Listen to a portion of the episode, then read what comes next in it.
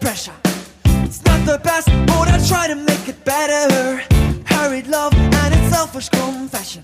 It's up to you to ask the delicate question. Just can't find that primary pleasure. The laughing faces and a renegade treasure. You say you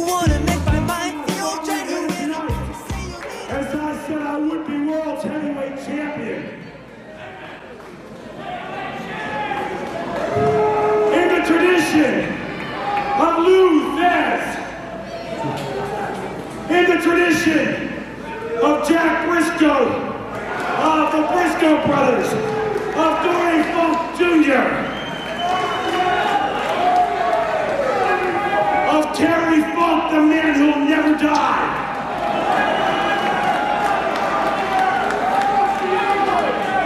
as the real nature boy, Buddy Rogers, upstairs tonight.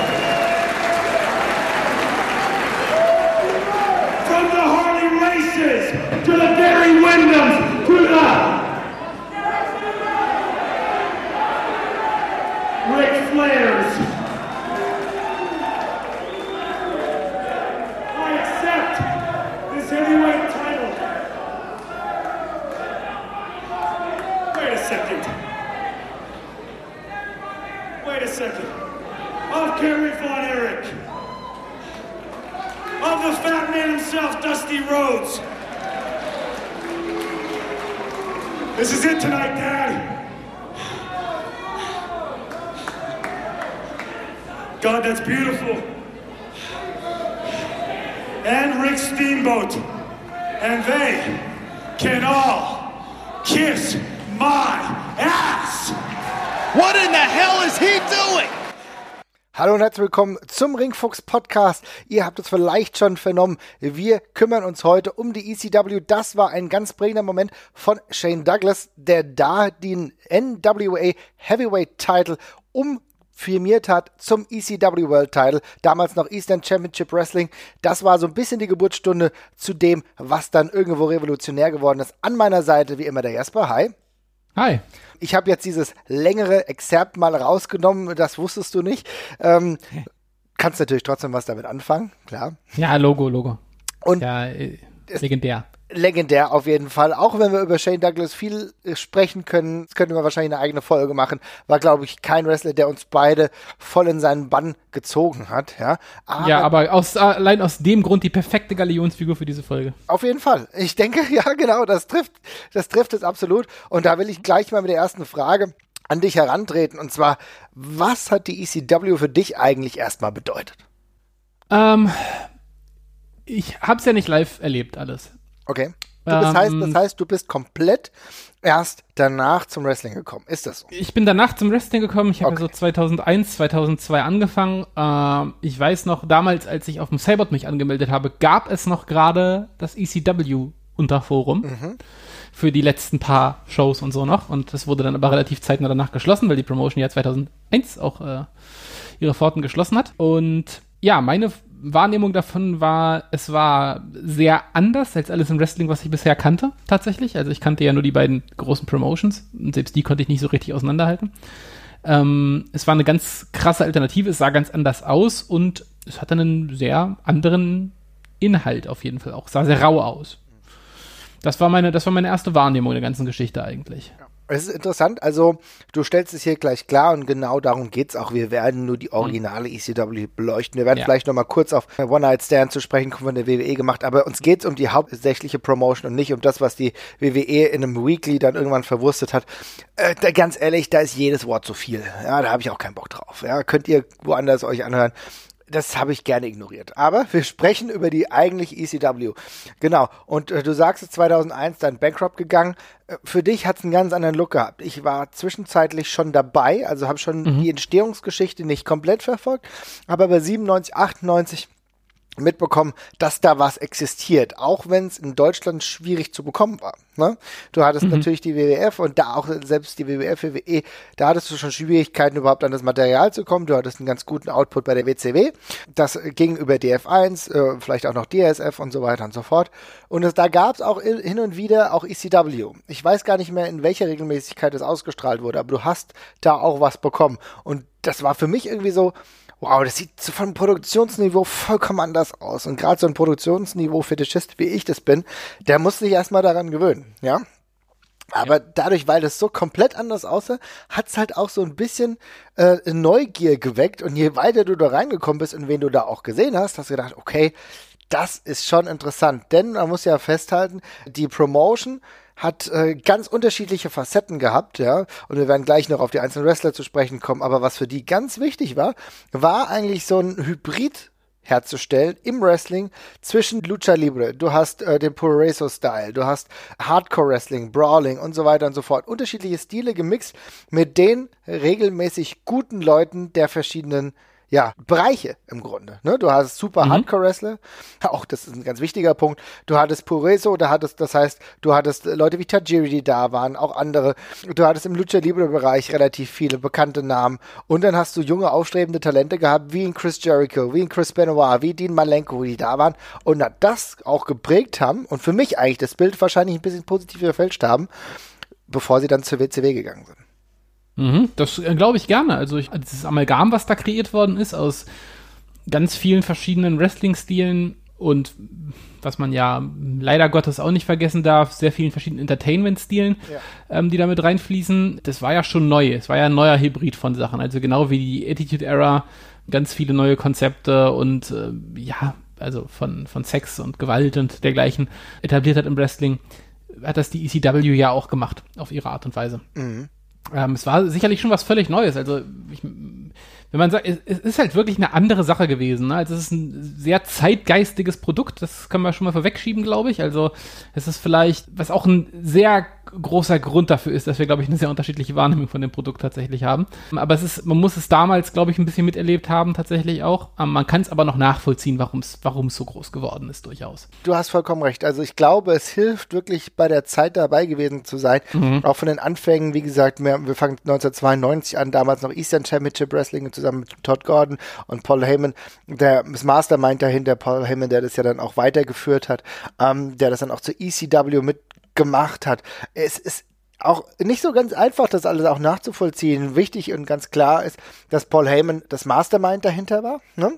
Mhm. Und dass er viele Wrestler auch genommen hat, wir versuchen das mal so ein bisschen in einer chronologischen Art und Weise hier zu formen, die bei anderen Ligen ja nicht großartig Erfolg hatten. Ja, also da waren ähm, Leute dabei, die gerade durch das Raster der NWA oder WCW gefallen sind und entweder noch oder nicht mehr bei der WWE unter Vertrag waren es ist tatsächlich so. Es ist, als hätte er gesagt, gebt mir eure, gebt mir eure Fiebrigen und die kaputten und ja. aus denen mache ich halt was Neues Gutes. Ähm, es ist tatsächlich so, dass, äh, und das ist ja auch die größte Stärke ähm, dieser Promotion, ist, dass man halt, wie du schon gesagt hast, die genommen hat, die anderswo durchs Raster gefallen sind, weil sie, weiß, weiß ich, aus ganz unterschiedlichen Gründen, als zu uncharismatisch, den falschen Körperbau, ja, teilweise auch aber die Sprache nicht gesprochen habe oder sonst mhm. irgendwas. Und von denen halt eben sich auf die Stärken besinnt hat und ganz bewusst versucht hat, alles zu kaschieren, was denen halt im Wege steht. Also ich habe im Zuge, als ich nochmal viel gelesen habe, ein User hat einmal kommentiert, äh, ECW is the biggest example of smoke and mirrors in wrestling. Oh, äh, das ist der Punkt, ja. Ähm, mhm. Das ist tatsächlich ähm, auch das, was ich, glaube ich, unterstreichen möchte, auch wenn das vermutlich vielen Hardcore-ECW-Fans vielleicht äh, ein bisschen sauer aufstößt. Aber in meinen Augen ist es tatsächlich so. Also Smoke and Mirrors, um die Redewendung so ein bisschen zu erklären, es ist ja immer so ein bisschen, dass man man, man faked und staged ein bisschen so, dass es alles nach mehr aussieht, als es eigentlich ist. Kommt, glaube ich, aus der Zauberei das Sprichwort, ja. ne? So dass man, ja, man sieht die, die Drähte im Hintergrund, siehst du nicht, es sieht so aus, als würde der wirklich fliegen, so ein bisschen, ne?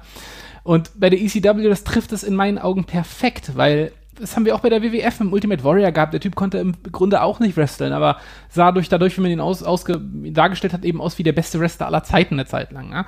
Und bei der ECW ist es genauso. Die Leute, die da dabei sind, die sind alle cooler und besser dargestellt, als sie sind, fast durch die Bank. Also kannst du nicht anders sagen. Ne?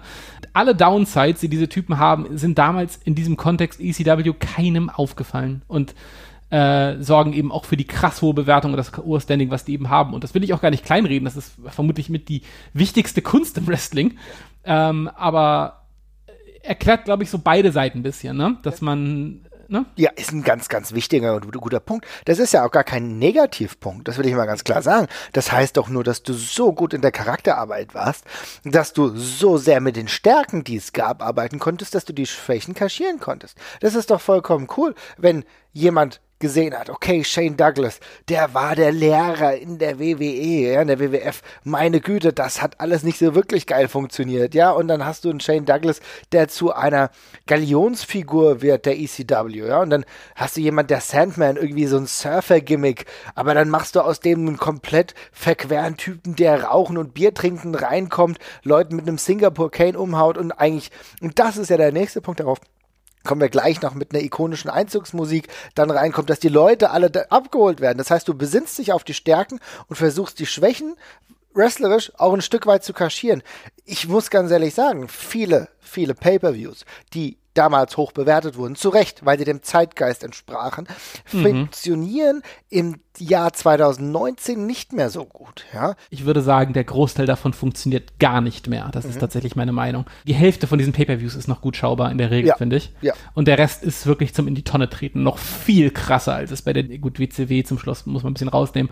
Aber bei einem damals gut bewerteten WCW oder WWF Pay-Per-View der Fall war, die halten sich deutlich besser. Das spiegelt sich übrigens auch so ein bisschen wieder in der ganzen, wenn man mal bei Cage Match sich die Bewertung gibt, das ist mhm. jetzt natürlich nicht äh, Gottes letzter Beweis dafür, aber wir haben, äh, äh, wenn wir, es gibt ja massig alte WWF Pay-per-Views, die bei Cage ja. Match sehr gut bewertet werden.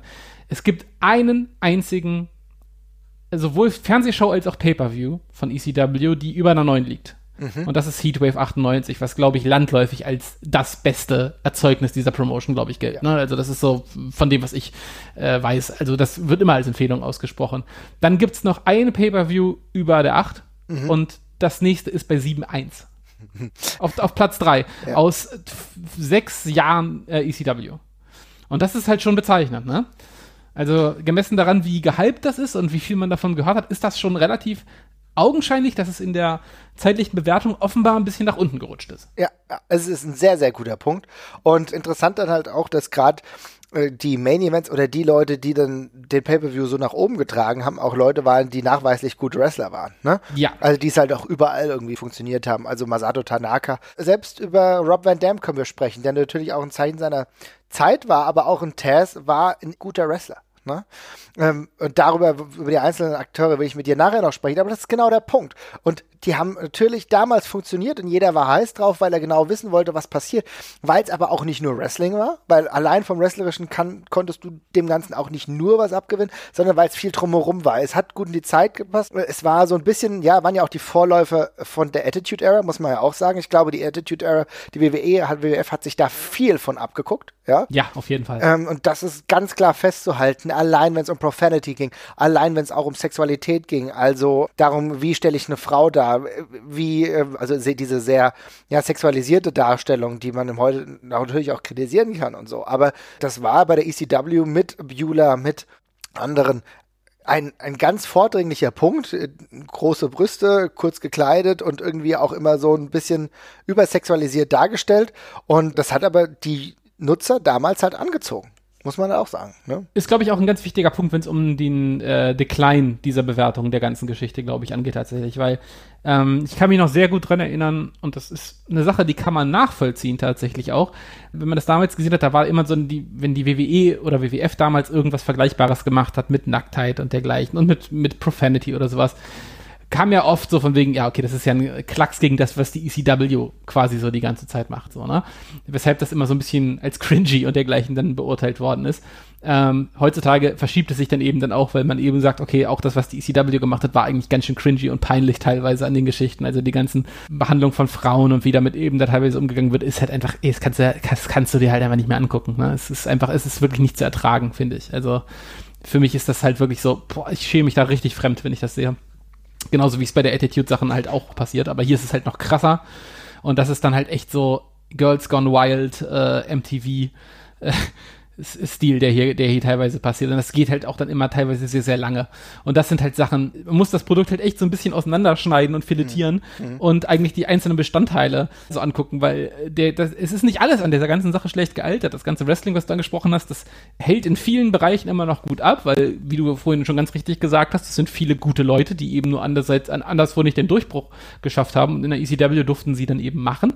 Der Grund, warum es dann eben runterzieht, ist dann eben teilweise, ja, Produktion, ähm, und eben äh, ja solche übersexualisierten Bereiche, wo die einfach nicht gut gealtert sind. Ja, also ich meine, also, wenn ich mir, wenn ich mir, ich habe mal so ein bisschen reingeguckt, ich glaube Living Dangerously, ja, und da war dann auch so, wo Cyrus the Virus Francine einen Headbutt in einen Intimbereich verpasst hat, ne? Und da muss ich ja schon sagen, okay, die hat eh schon wenig angehabt. Es ist halt einfach eine Spur viel zu krass. So, ne? Also, also, und das brauchst du auch heute nicht. Du, und das ist ja das Ding. Damals hat es vielleicht irgendwie, sag ich mal, gepasst, weil du so Grenzen äh, sprengen wolltest auch. Und das darf man nicht vergessen. Die ECW hatte relativ wenig finanzielle Mittel zur Verfügung. Und die konnten nicht übers Produktionsniveau gehen, deswegen mussten sie anders für Aufmerksamkeit sorgen. Und wie sorgst du für Aufmerksamkeit? Wenn du immer weiter die Spirale drehst, dass die Spirale irgendwann fertig gedreht ist und dass du irgendwann nicht mehr weiter kannst, auch wenn es darum geht, Hardcore-Wrestling zu zeigen, ist auch klar. Aber die haben es natürlich versucht, so lang zu drehen, damit es immer mehr Aufmerksamkeit generiert, damit sie halt auch irgendwie Geld verdienen können. Ne? Ja, ist ja, es ist, es, ist, es, ist, es ist mega spannend. Also es ist tatsächlich genau genauso, ja, ich kann, ich kann tatsächlich nichts hinzufügen. Es ist genauso, ich habe mir tatsächlich dieses Spiralgleichnis habe ich mir auch exakt so aufgeschrieben, weil es irgendwie immer sich so ein bisschen weiterdreht und irgendwann, ja, gehst du aus dem Bereich raus, der gut altert. Und ja. Ja, genau. Und das ist genau der Punkt. Und ich will trotzdem noch mal ganz kurz zurückkommen zu, lassen wir uns mal ganz kurz an den Wrestlern so ein bisschen heranarbeiten, würde ich meinen, ne? Weil da will ich mal gucken, wer war denn im Fokus? Und wir haben ja schon ein paar Wrestler angesprochen, bevor wir dann andere Bereiche noch mal thematisieren. Was ich aber interessant finde, ist, dass sehr, sehr viele Wrestler dort halt zu Stars wurden, kann man schon sagen, bei Shane Douglas, bei Sandman ganz klar. Terry Funk war überall ein Star, das würde ich jetzt gar nicht äh, herausstreichen, aber Sabu, Raven, Taz und Rob Van Dam, ne? Zum Beispiel, das mhm. waren so, und natürlich, eigentlich geht es sogar noch weiter, Tommy Dreamer und selbst Just Incredible. Also. Die würde ich, äh, die würde ich, die würde ich tatsächlich doch ganz dringend mit dazu nehmen. Ja, ne? Weil, ähm, wenn man, wenn man über Rob Van Dam und Raven spricht, das sind halt tatsächlich Namen, wo man halt sagt, okay, ähm, aus den Jungs was zu machen, ähm, ist schon gut, dass sie es in der ECW geschafft haben, aber ey, die beiden sind in dem, was sie machen, so gut. Das, ähm, das liegt, das liegt auf der Hand. Mhm. Die interessanten Leute sind ja wirklich die Tommy Dreamers, die Sandmans und die Just Incredibles, wo du dich teilweise fragst, Alter, der war mal Main Eventer bei der dritt- oder teilweise zweitgrößten Promotion, die es gab. Was war denn da los? Das ist genau das der Punkt. Ja das ist genau der Punkt. Weil du hast eben gerade gesagt, das ist ein Raven, der halt ein krasser guter Mickworker war, ein anständiger Wrestler, ein guter Mickworker, hat auch ein Mind fürs Business, ne? okay, ne, geschenkt, kriegst du hin. Aber ich meine, just incredible. Da weiß man schon, dass einfach dieses Verstecken von Schwächen, den Leuten die exakt passende Rolle für die Leute zu finden, das ist halt wirklich das Heyman 101, ne? Das ist das, was er am besten kann, dass er den Leuten genau sagt, mach das so oder denen halt äh, erlaubt, das genau so zu machen. Und nur in so einer Rolle können halt Leute wie Tommy Dreamer und Justin Credible eben da, oder konnten damals, ich weiß nicht, ob es heute noch funktionieren würde, weil auch wieder andere Sachen gefragt sind, aber die haben damals die Zeichen der Zeit erkannt, die haben geschnuppert, äh, was gerade bei den Leuten gut ankommt und haben ihren Charakter genau darauf ausgerichtet und haben es so gemacht. Und das zeigt eben, du brauchst nicht immer komplett 100% fertige äh, Muskelmaschinen, die aussehen wie Adonis und dabei auch noch gut wresteln können. Wrestling bietet genug Platz für unterschiedliche Charaktere und darauf hat die ECW eben ganz krass gesetzt. Also das ist ja auch das Spannende. Also Tommy Dreamer ist ja im Grunde nur eine logische Fortsetzung von diesem alten Wrestling-Stereotyp von dem Everyday Man, den man im Wrestling ja auch mal genau. hat, ne? wo man, wo es ab und zu einen Typen gab, mit dem konnte man sich noch ein bisschen besser identifizieren als mit dem Rest. Also, keine Ahnung, es ist dann halt, der, wenn man damals auf die WWF guckt, ist es halt immer noch so, okay, das ist, wiegt halt immer noch 110 Kilo und ist immer noch mega durchtrainiert. Und Tommy Dreamer treibt das eben auf die Spitze, indem er, ja, läuft mit einem kleinen Bierbauch teilweise rum, mit einem T-Shirt, irgendwie mit relativ entspannten langen Hosen halt irgendwie auch, ja, und sieht halt wirklich wie jemand, aus dem man auch auf der Straße begegnen könnte. Und äh, Sandman ja im Grunde genauso, noch eine Spur schlimmer, eben, ja, grenzverwahrlost, ja. äh, also, kannst ja nicht anders sagen. Ja. ja als, ein, als ein richtiger Assi einfach, aber als solcher eben auch cool, eben der, der Stone Cold eben nochmal mit dem Lautstärkeregler noch weiter nach rechts gedreht, so, ja. Mhm. Und das ist, das ist halt, das ist halt die krasse Stärke gewesen. Und das ist, ja, Smoke and Mirrors äh, per, par excellence, indem man eben halt wirklich sagt, okay, du kannst dir eine Rolle spielen, du musst sie halt bloß finden. Und, ähm, das ist äh, spannend und auch, glaube ich, für die Entwicklung von Wrestling im Allgemeinen sehr, sehr wichtig gewesen, weil das sehen wir heute in vielen Zügen immer noch. Auf jeden Fall. Und was da halt auch richtig wichtig war, war, dass du immer einen guten Counterpart hattest. Ne? Mhm. Was bringt ein Just Incredible, wenn du nicht den guten Counterpart hast, der ihm auch ein wenig zur Seite steht, ihn gut trägt, weil was war wichtig für Just Incredible? Die Tatsache, dass er zum Beispiel mit Jerry Lynn jemand hatte, der im Ring unfassbar fähig war ja, der ein sehr, sehr crisper Worker war und der ihn, der Justin Credible ist ehrlich gesagt kein richtig herausragender Worker gewesen. Ne? Also, Aber kann, kann man, kann man, ich muss da mal bitte ganz kurz einhaken, weil Justin Credible ist vom, für, für mich vielleicht tatsächlich noch das bessere Beispiel als Shane Douglas bei der ganzen ja. Geschichte. Weil ich kann dir spontan keine einzige Sache sagen, von der ich sage, dass Justin Credible die richtig geil kann. Ja, genau. Es also ich habe, ich kann dir, ich kann dir, ja, ja, ich, also, ich, aber ich kann dir keine einzige Stärke nennen. Und der Typ war legit damals in der ECW. Und mhm. wenn man sich das anguckt, die Leute auf den abgehen, der war super over. Und ich kann dir nicht sagen, wieso. Und das ist ein Kompliment. Genau. Und das ist wirklich ein Kompliment. Das hängt halt aber auch damit zusammen, dass er gute Counterparts hatte. Dass halt jemand wie Jerry Lynn immer um den Titel gekämpft hat, ja, aber selber damit gestruggelt hat. Er hat ihn ja dann auch mal gehabt, aber es war halt nicht so einfach. Und ähm, aber daran leben die Leute, weißt du? Weil, weil hätte es jemand gegeben, der die Schwächen von Just Incredible im Ring noch mehr offenbart, hätten die ECW-Fans auch keinen Bock drauf gehabt, weißt du? Ja, ja, es ist spannend. Also der Typ ist halt, also der ist nur der Charakter gewesen. Genau, aber weil Tommy Dreamer zum Beispiel noch wresteln konnte. Tommy Dreamer ist jemand, Total. Äh, der, das muss man sagen, der hat eher mäßiges Charisma ist, wie du genau gesagt hast, so der Everyday Man. Aber selbst im Alter von 74, das er jetzt aktuell hat, den kannst du immer noch in den Ring stellen und das sieht einigermaßen akzeptabel aus. Grundsolide, immer, immer verlässlich, hat ja auch einen Grund, dass der immer gerne Backstage überall eingesetzt worden ist. Ja. Als Road Agent und als Trainer und sonst irgendwas und auch lange, lange noch in der WWE angestellt war, obwohl das optisch natürlich alles nicht hingehauen hat und nur noch ein bisschen von der ECW so quasi gezerrt hat. Aber der ist grundsolide und das ist so als einer, ich meine, wenn du halt ein grundsolider Wrestler bist, äh, von dem du weißt, den kannst du immer in den Ring stellen und der trägt das Match notfalls noch nach Hause, dann ist der Weg zum, den stelle ich ganz nach oben, nicht so wahnsinnig weit. Ne? Also das sagst du, so einen im Main Event zu haben, ist immer gut. Spannend wird's halt wirklich bei Leuten wie Justin Credible, wo, wo man, wenn man sich das heute einfach so aus dem Nichts anguckt, völlig isoliert, da sitzt halt davor denkst du, wow, okay. Und dann guckst du eben auf die Geschichte dieser Person davor und danach, die eben auch eigentlich, äh, ja, eine des Misserfolgs quasi ist, ja. Also in der WWF und auch alles, was danach kam, ist ja alles überhaupt nicht mehr nennenswert, was da passiert ist. Also es waren ja, der, der Typ war, ich keine, keine Ahnung, wie lange der im Wrestling war, 20, 20 Jahre, oder ist ja auch heute noch, aber ich sag mal jetzt, er hat 92 angefangen und auf der Map gewesen, sagen wir mal bis 2010 oder sowas vielleicht noch. Ja, heutzutage redet da ja niemand mehr drüber. Will auch keiner. Aber mhm. in dieser einen kurzen Zeit war der super relevant und das bei, und das darf man ja nicht vergessen, einer großen Promotion. Die ECW war eine große Promotion, eine relevante Promotion. Ja, ja, es war, war keine Number 5, Number 6 Promotion, sondern wirklich Top 3 halt auf jeden Fall. Ne? Mhm. Und ja, bei Tommy Dreamer war es halt so, da hat auch die Story halt extrem dazu gepasst. Ne? Die lange, lange Storyline die er mit Raven hatte, ne?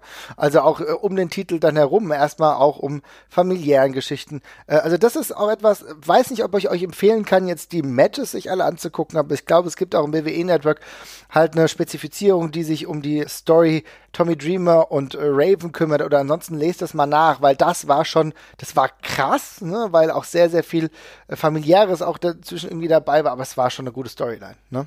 Mhm. Ja. ja. Also das kann man sich auf jeden Fall angucken. Da gab es sogar auch mit Sandman, ist ja auch viel mit Raven passiert und so. Also das war schon sehr, sehr spannend. Raven hat da schon die Fäden zusammengezogen, will ich meinen. Und ansonsten hast du natürlich auch einige Wrestler gehabt, die es ja, theoretisch hätten überall schaffen können. Dumme Dinge haben dazu geführt, dass es dann doch nicht der Fall war. Deswegen gehen wir jetzt mal zu den besseren Wrestlern, die es ja auch gab. Also ich meine, wer funktioniert hat, du hast ja eben schon gesagt, Rob Van Dam hat auch in der WWE wunderbar funktioniert und hätte sogar noch besser funktionieren können, hat trotzdem gut funktioniert, würde ich sagen, oder? Ja, ja, auf jeden Fall. Ja. Dann hattest du Leute wie Taz. Taz ist für mich, ehrlich gesagt, ich habe wie gesagt Living Dangerously mir letztens angeguckt. Alter, Taz ist jemand, der ein absoluter Promogott war und im Ring halt auch mega verlässlich war. Ja, ähm, bei Tess liegt es, also bei Rob Van Dam ist es, ist es für mich ja immer ein ziemliches Wunder, dass der so spät zur WWF gekommen ist. Ne? Mhm. Also, dass der am Anfang erstmal in der ECW landet, der ist ja seit 95 dabei, da ist er auch noch gar, gar nicht wahnsinnig lange aktiv. Der hat ja irgendwie in den frühen 90ern angefangen und äh, entscheidet sich dann eben für die Abzweigung ECW nach, nach WCW und so okay, dann dauert es relativ lange, aber dann kannst du halt irgendwie sagen, okay, der war ein bisschen zu flippy vielleicht für die WWF eine lange Zeit und irgendwann, als die WWF dann offener für solche Stile wird, wird er sofort ein Fokuspunkt. Bei Taz ist es ja schon spannend, weil der ja ein Gimmick hat, was er in der WWF oder so aufgrund seiner Körpergröße einfach niemals bekommen würde. Genau. Er ist ziemlich klein, das Gimmick braucht eigentlich keine Körpergröße, aber wir wissen eben auch lange Zeit, solche Unbesiegbarkeitsgimmicks oder richtiger Badass ging halt immer mit einer gewissen Körpergröße oder einer Erwartungshaltung dahin. Äh. Und bei Tess war es eben so, okay, der Typ ist halt einfach ein kleiner, gemeiner, fieser Bastard. Und ähm, ja, der wirkte eben einfach sehr real tatsächlich.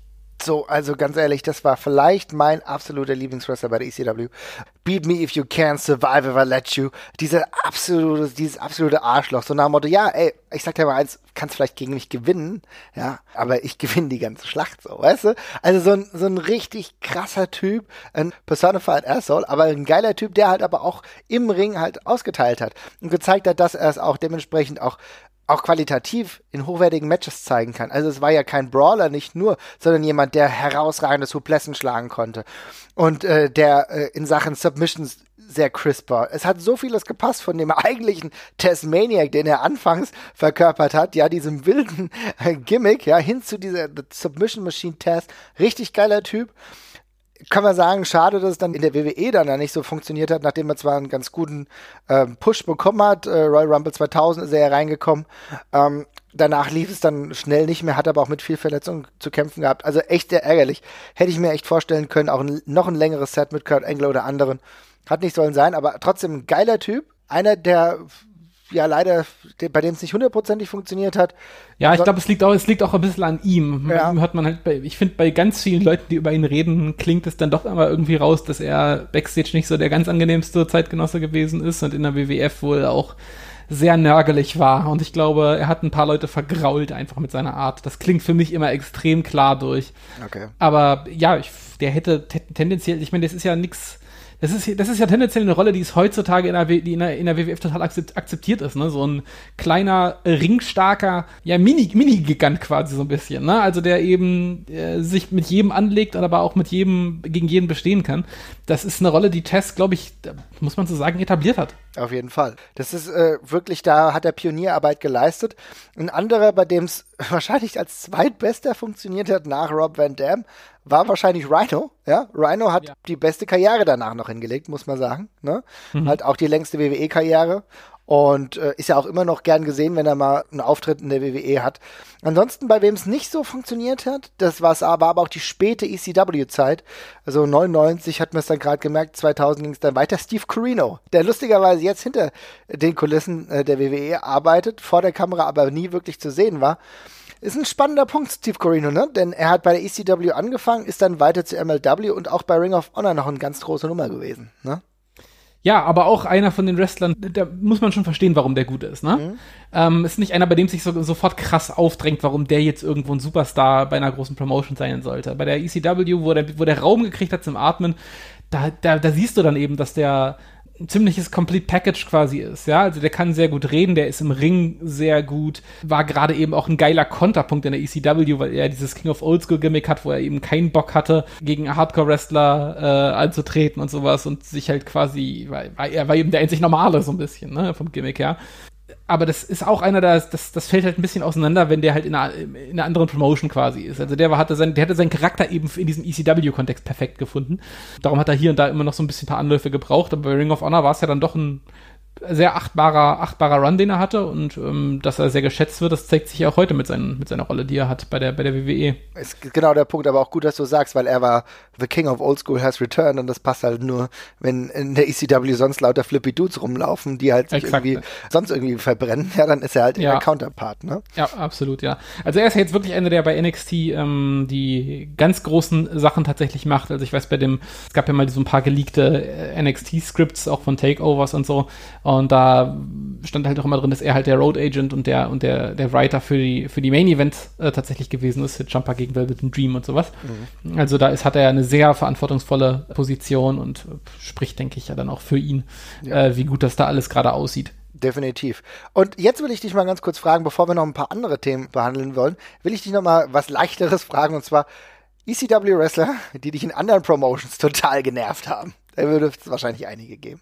Ah, ja, das, äh, das ist halt immer so das Ding, du reißt die aus dem Kontext und dann laufen die da auf einmal so rum. Also gerade so, weiß nicht, Blue World Order, der ganze Stevie Richards, Blue Mini-Kram, ne, das, das klappt halt einfach nicht. Also die, du kannst nicht, also die Parodie, die halt irgendwie in diesem ECW Shitpost Kosmos funktioniert hat, die kannst du halt nicht, den kannst du halt nicht rüberziehen und dann äh, versteht man das in irgendeiner Form. Das ist halt irgendwie schwierig. Äh, Sabu genauso. Das, äh, Sabu ist halt auch eine, eine Person gewesen, die hat nirgendwo anders funktioniert. Ne? Also äh, dieses, ich mache mich jetzt hier komplett kaputt. Das äh, war lustig in der ECW, aber in anderen Promotions, wo es auf andere Sachen ankam, da hat das nicht mehr hingehauen. Ansonsten, es gibt so viele Namen von da, die nur da funktioniert haben. Also Balls Mahoney, New Jack, alle genau aus den Gründen, die wir besprochen haben. Ne? Die, haben all, die haben offensichtlich krasse Defizite, die Jungs, in ganz entscheidenden Sachen, die bei anderen Promotions wichtig sind. Aber damals hat das eben hingehauen. Also, man muss ja dazu sagen, es ist den ja, ex also sie haben ja ihre Nische der Gewalt auch gefunden, so ein bisschen. Und das ist ja eine, mit der man sehr viel kaschieren kann. Wenn die Leute sich kaputt machen, und das kann man ja auch kritisch sehen, sich halt mit Waffen teilweise zurichten, sehr hart miteinander umgehen. Also es ist ja auch eine Promotion, die nicht gerade zimperlich von der Art ihres Wrestlings her gewesen ist. Also auch nicht sonderlich körperschonend. Die Leute waren ja auch viel verletzt. Es gab sehr harte Chairshots gegen den Kopf und viele Problemchen. Die haben ja auch sehr viel im Ring gelassen tatsächlich. Kannst du ja nicht anders sagen. Das hat halt, da hat halt eins zum anderen gepasst. Also rückbetrachtend finde ich es immer überraschend, dass die ECW nicht auf MTV lief eigentlich, weil MTV damals genau dieses Schocker, wir sind sehr dirty äh, Image eigentlich hatte und ECW hat das ja so ein bisschen imitiert und auf Wrestling quasi umgebaut, finde ich immer so. Ähm, ja, aber die ganzen Leute, die eben durch diese Schiene bekannt geworden sind, also diese ganze Hardcore- und Schocker-Schiene, nenne ich jetzt einfach mal ganz stumpf, das kannst du halt vergessen, das irgendwie ähm, auf dem, auf dem High-Performing äh, Glossy-Screen irgendwie bei der WWE bringen zu wollen. Das klappt nicht. Ja, es funktioniert halt einfach nicht. Genau das ist der Punkt. Was du gerade gesagt hast, ein sehr relevanter Punkt. Warum sind die nicht äh, bei MTV gelaufen? Ich glaube, niemand kann es erklären, außer dass wahrscheinlich MTV selbst das Programm zu heiß war. Aber genau das waren sie. Die ECW war damals, was zur gleichen Zeit Nirvana für die Rockmusik war. Ja? Ja. Ich glaube, das hat auch mal Paul Hellmann gesagt. Ich finde, es ist durchaus treffend. Es war so tief einschneidend anders. Ja, es war halt grungy. Es war halt sehr grungy. Genau. Es wirkte ein bisschen düster, ein bisschen traurig und gemein und Dem fies. Zeitgeist Ja. angemessen Ja. halt trotzdem einfach. Ne? So ein bisschen das, der, der Film Noir des Wrestlings. Ne? Es zeigt dir Ja. so ein bisschen die andere Seite. ist alles düster und gemein und, und blutig. Ja, genau, genau, blutig und ich meine, auch viele Anleihen natürlich aus dem japanischen Bereich, da war, war ja auch schon viel früher viel blutig und so weiter und so fort, ne? Aber genau das, ich nenne jetzt auch nochmal ein paar Wrestler, die für mich gar nicht woanders irgendwie funktioniert haben. Ich fand Sandman ist echt ein Typ, der hätte wahrscheinlich nach der ECW seine Karriere und, und so, so ein paar Runs, die er dann noch hatte, keine Ahnung, wenn er nach Indie rumgetourt ist, mal bei der WXW war oder so, das ist ja dann ganz lustig. Aber für ihn markant war halt die Einzugsmusik auch, ja? Ja, also da, da müssen wir gleich sowieso nochmal separat drüber sprechen. Ja, Ich möchte jetzt genau. noch nicht über die Musik möchte ich gleich noch äh, drüber reden. Okay. Äh, aber total. Also das ist so ein, das ist so eine harte Verknüpfung, ähm, die halt auch zeigt, du konntest auf eine ganz andere Art und Weise einfach groß werden in der ECW. Ne? Du musstest nicht den traditionellen Weg gehen und dich irgendwie über Matches und lange Storylines beweisen. Teilweise hat eben auch, auch sowas gereicht. Ähm, Genau, aber selbst ein Mike Awesome hat für mich zum So. Beispiel nirgendwo anders mehr funktioniert. Ja, und darüber, das wäre jetzt auch der Name gewesen, den ich als nächstes genannt habe. Und das ist ja auch augenscheinlich, warum, weil keiner Bock hat, mit dem zu arbeiten, oder? Also ich muss ja, Ja. sagen, es gibt keinen Wrestler, der mich wütender macht beim Zugucken als Mike Awesome. Also ich weiß, dass man da damals nicht so drauf geachtet hat und das ist damals, also keine Ahnung, damals war man einfach auch froh und glücklich, wenn man solche krassen Moves und so gesehen hat. Ey, aber jedes Match bei dem Typen, es dreht sich mir der Magen um. Wie der mit anderen Leuten umgeht, wer die dir rumschmeißt, das ist wirklich grauenvoll. Also ich, das ist so unsafe, alles, was da die ganze Zeit passiert. Und diese Matches gegen Tanaka, das ist tatsächlich, also ich kann den Appeal verstehen und ich mache auch keinen Vorwurf dafür, dass er das gut findet oder gut fand. Aber ey, ich kann mir das nicht angucken. Es ist grauenerregend, was da passiert. Wie die beiden miteinander aufspringen. Eine unfassbar krasse Match-Series, die die beiden hatten, denn dann auch bis in die 2000er, wie gesagt, wir haben One Night Stand angesprochen, da wurde es ja nochmal wieder aufleben lassen. Ich kann jetzt euch das Match trotzdem empfehlen, ist echt was, was man sich gut angucken kann. Auch, ja, wenn es vielleicht ein bisschen wehtut. Ich muss sagen, ich bin erstaunt darüber, dass Masato Tanaka heute noch gut wrestelt Ja. und anscheinend keine großartigen Probleme davon getragen hat. Bei Mike Awesome kann man das ja nicht sagen. Und das ist jetzt ein Punkt, da müssen wir vielleicht auch nochmal drüber sprechen, gerade wenn ich jetzt über Mike Awesome spreche, bevor wir wieder zu positiven Dingen kommen. Äh, was untrennbar mit der ECW verknüpft, sind auch ein paar Negativseiten. Also angefangen von ja unregelmäßigen Gehaltszahlungen, weil das Geld nicht regelmäßig reinkam, weil der ECW-Owner Paul Heyman auch, glaube ich, nicht der beste Finanzchef war, der das natürlich alles irgendwie in Personalunion ein bisschen machen musste. Ich glaube, Tommy Dreamer oder einer der Dudleys hat ihm, glaube ich, auch noch geholfen. Aber das hat alles nicht so funktioniert. Das heißt, die mussten auf ihr Geld warten. Und eine Wellness-Policy, ich lehne mich, glaube ich, nicht zu weit aus dem Fenster, kann ich sagen, die wird es wahrscheinlich nicht gegeben. Nee, das würde ich auch so sehen. Also eigentlich ist es witzig, dass wir darüber geredet haben, warum es viele von den Wrestlern nicht gepackt haben, wenn es halt völlig auf der Hand liegt bei den meisten Sachen. Ne? Also Mike Awesome ist, ist das perfekte Beispiel für den Stil, der die ECW gegangen ist. Du kannst das, was du da machst, kannst du eigentlich keine fünf Jahre machen und schon gar nicht fünf Tage die Woche, wenn du noch irgendwelche House-Shows workst äh, und dann halt die Leute rumschmeißt. Wellness Policy ist das andere, die Profanity oder sowas, wo du halt sagst, okay, die WWE kann das eben nicht liefern, weil die eben auf Fernsehstationen und dergleichen angewiesen ist, weil sie eben Milliardenunternehmen ist. Geht auch nicht. Also im Endeffekt ist das ganz klar. Und ja, so Sachen, ja, Wellness Policy ist auch ein gutes Beispiel. Ähm, fällt, glaube ich, bei der Diskussion oft unter den Tisch, aber äh, dass die Auswüchse in alle Extreme bei der ECW, also ja, extrem passt ganz gut, teilweise nicht die geilsten waren, liegt aus heutiger Sicht, glaube ich, auch auf der Hand. Mhm. Ja, naja, ganz ehrlich, so viele Drogenexzesse, die es da ja auch gegeben haben muss, auch wo du auch das teilweise gesehen hast. Ja, also du hast ja schon gemerkt, dass einige Leute nicht hundertprozentig fit waren. Also gerade wenn du hast eben Balls Mahoney angesprochen, Axel Rose, äh, Axel Rotten meine ich, ja. Ja, das tut mir leid. Also die sahen auch damals nicht großartig fit aus. Ja, ja, ja absolut. Und da ist es halt einfach problematisch.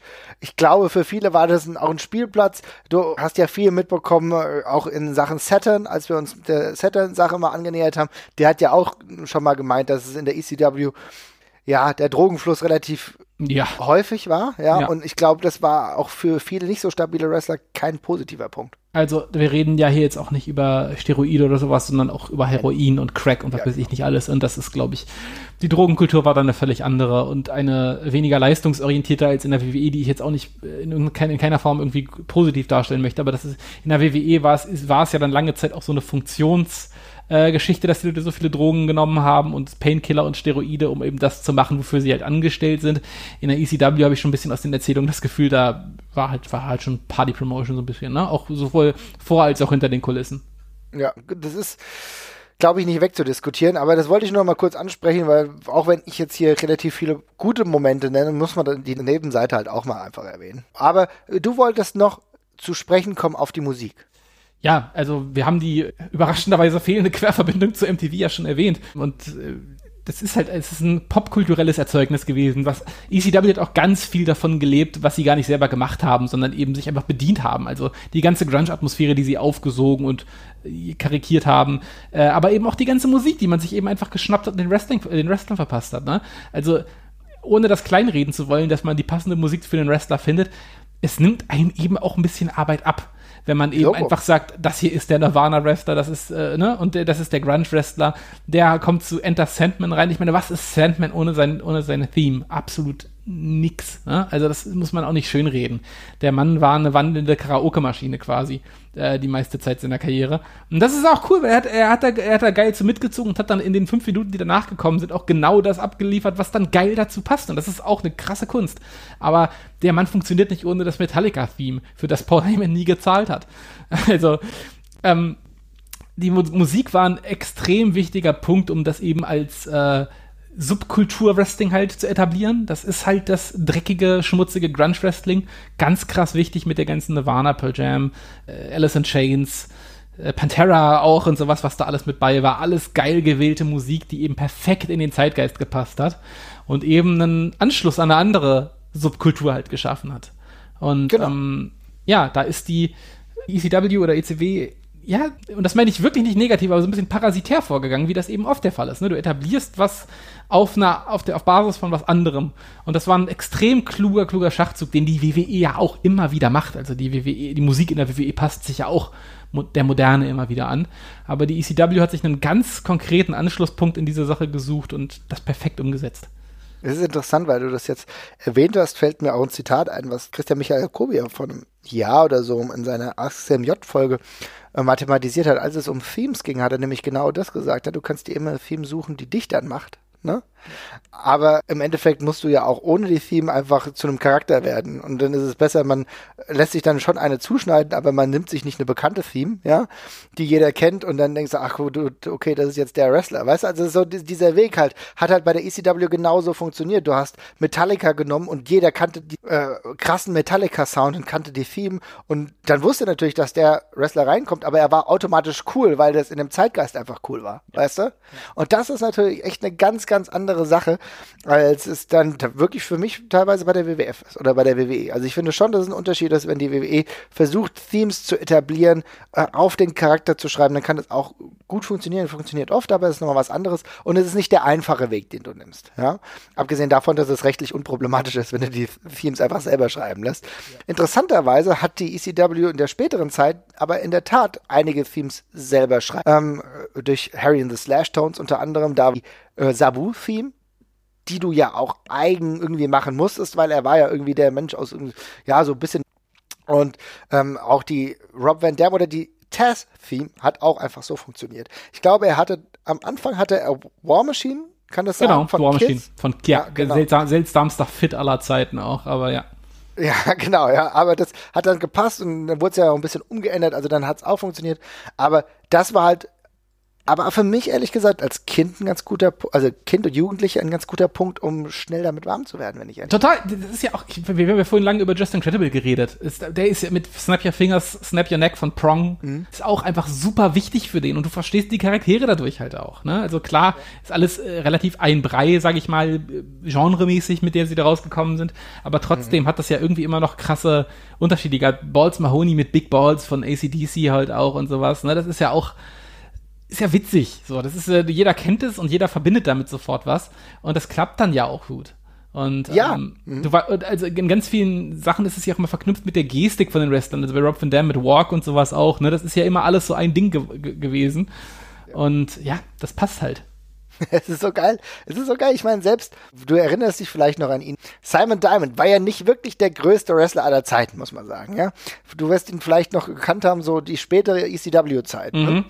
Aber der hat eine Theme gehabt, die hieß Simon Says und das hat so geil funktioniert, die war besser als der Wrestler selbst. Ja, definitiv. Also das ist halt auch, glaube ich, ein ganz großer Grund dafür, dass das eben immer Party war, als Leute reingekommen sind und mit diesen Leuten das beraubst, da bleibt halt teilweise nicht so wahnsinnig viel übrig, ne? Also ich, wir, wir kennen das ja schon bei, bei wirklich guten Wrestlern, die wir mögen, wenn da irgendwie das Theme oder sowas wegfällt. Wir hatten ja die Diskussion bei Ilya, bei Progress und so, wo der auch was Neues bekommen hat, was da vom Charakter wieder flöten geht auf einmal, ne? Weil es einfach anders ist.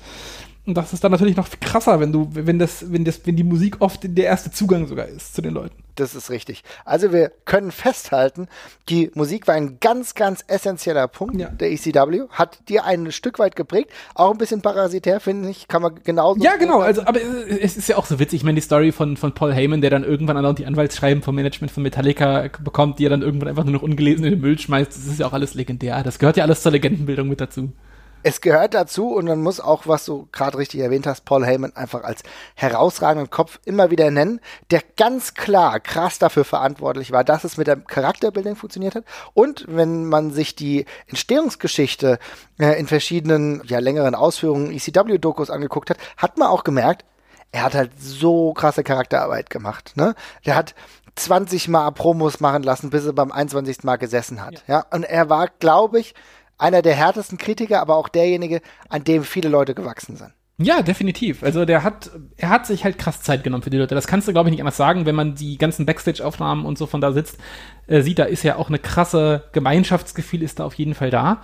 Und der hat sich sehr dafür, dass er das, es war ja ein bisschen eine One-Man-Show so von dem ganzen Producing und so her, hat er sich schon sehr gewissenhaft mit allen Leuten beschäftigt, die da waren. Also das ist ja wirklich die, das, was man der ECW ganz krass zugute halten muss, dass da wirklich Leute, die, wie drücke ich es nett aus, vielleicht nicht unbedingt einem sofort in den Sinn kommen, wenn man an geile Wrestler oder sowas denkt, dass die alle ihren Platz gefunden haben. Also wirklich mhm. Leute, die wenig offensichtliche Talente haben, irgendwie eine Nische gefunden haben, in der sie funktioniert und teilweise sehr gut funktioniert haben. Um, ähm, was ja ein elementarer Punkt auch deswegen ist, warum so viele von diesen Shows scheiße gealtert sind, weil du guckst auf die Card und du hast auf 25% davon hast du Bock. Na, weil beim der Rest sind irgendwelche Acts, also ich, das, das hält ja im Kopf nicht aus. Aber ähm, ja, damals hat es eben gut funktioniert. Man muss es halt wirklich zeitgeistig betrachten. Das ist Genau das ist es. Du hast noch richtig gesagt, auf viele hätte man ja heute gar keinen Bock mehr und ich glaube, wer könnte es einem auch verdenken?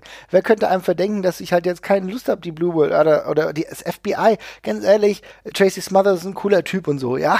Aber die musste ich auch damals schon nicht wrestlen sehen. Axel Rotten und Boss Mahoney, nein. Ja, wir können, nein. Also ich habe hier gerade parallel mal zum Beispiel eine Karte von WrestlePalooza 98 offen. Ist bei Cage Genau, die hab ich auch. Ah ja, die, die, genau. Die, die ist ja bei mit sehr mäßig bewertet. Du hast im, Ja. im Opener hast du Blue World Order gegen FBI, also Little Guido und Tracy Smothers. Dann Credible gegen Mikey Ripwreck. Dann Candido und Storm gegen Axel Rotten und Balls Mahoney, die du gerade angesprochen hast. Bam Bam Bigelow, der in der ECW sehr cool war, gegen New Jack.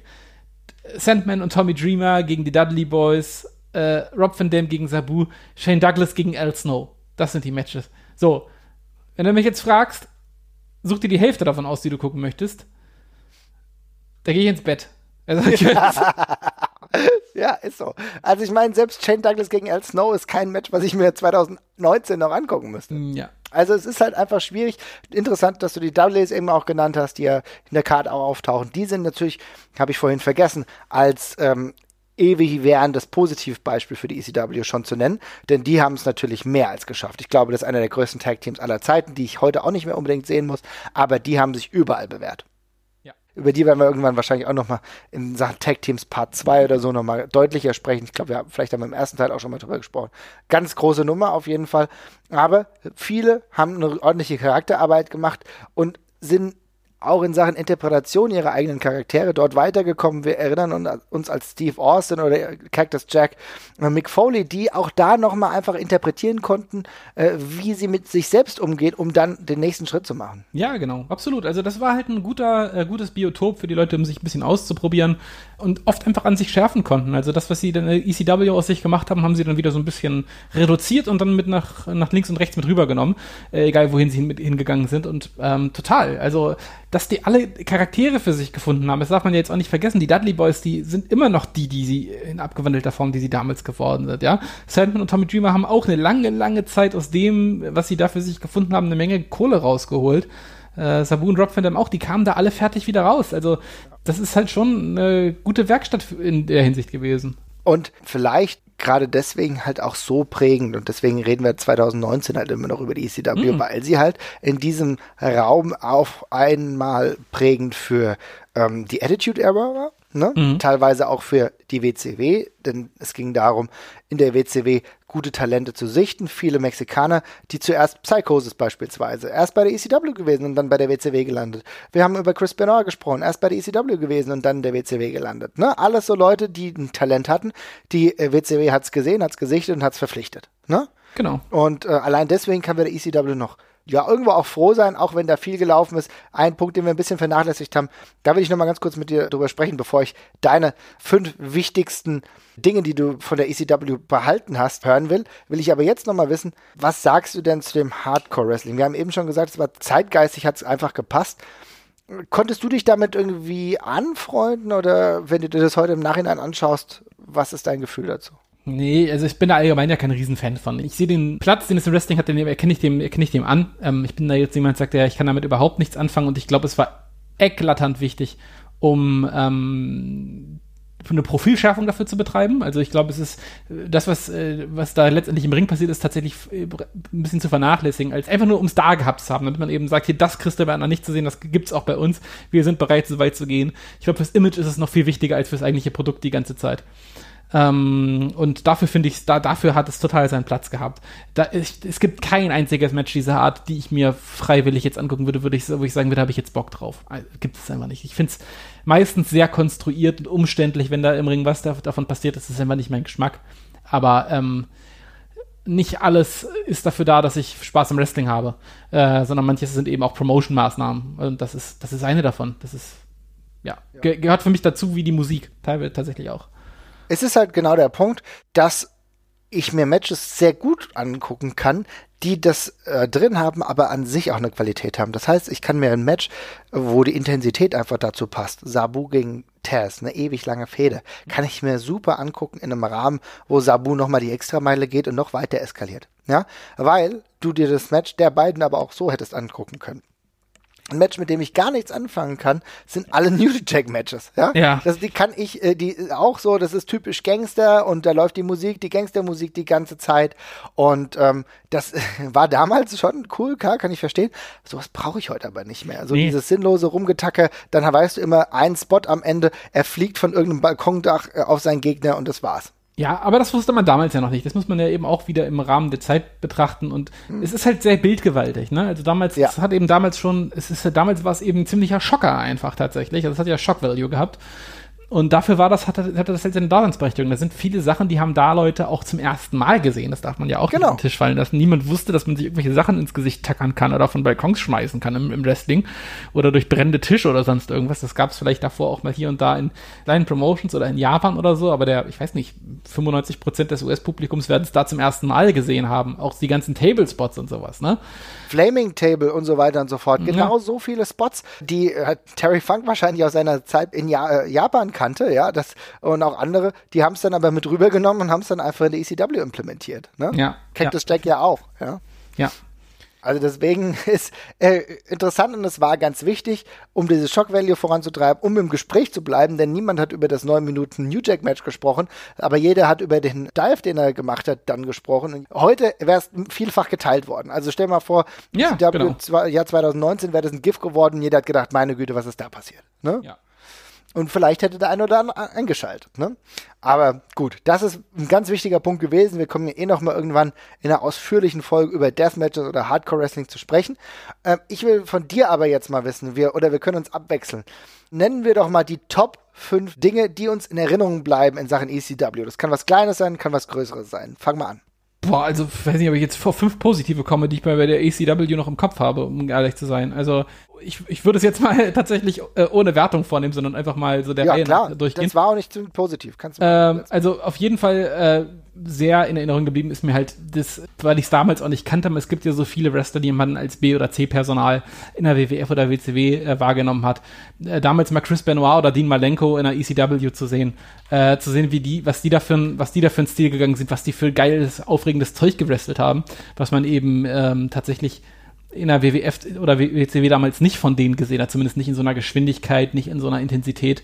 Ähm, das war für mich ein ziemliches Aha-Erlebnis. Also die ganzen Leute, die man teilweise unter, ja, die sind ein bisschen langweilig abgespeichert hat, Chris Candido oder sowas auch, die mal in einem anderen Kontext zu sehen. Ja, so ein zweites Kennenlernen dieser Wrestler, das ist was, was die ECW sehr gut möglich gemacht hat.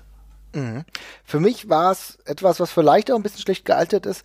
Was ich damals aber echt geliebt habe, war diese krasse Crowd. Also diese krasse Crowd, die so heftig mitgegangen ist, ähm, die man teilweise sogar, der Vergleich hinkt, wobei von den Zuschauerzahlen vielleicht auch gar nicht so krass, ähm, wie, wie so eine WXW-Crowd, da heute vielleicht so ein bisschen, oder, oder WXW-Crowd von früher, ähm, die extrem mitgegangen ist, die auf kleine Dinge reagiert hat, die aber auch oft You Fucked abgerufen hat. Ich glaube, ich habe noch nirgendwo vor der ECW gehört, You Fucked up bei irgendwelchen Dingen, die nicht funktioniert haben. Die Crowd war da, hat übrigens auch, das ist ja ein ganz interessanter Punkt, dass äh, auch Season-Tickets verkauft wurden. Es waren ja nicht immer nur Einzeltickets, sondern es wurden auch Season-Tickets verkauft. Das heißt, da war oft natürlich auch die gleichen Leute, waren da, heute vielleicht wie bei NXT.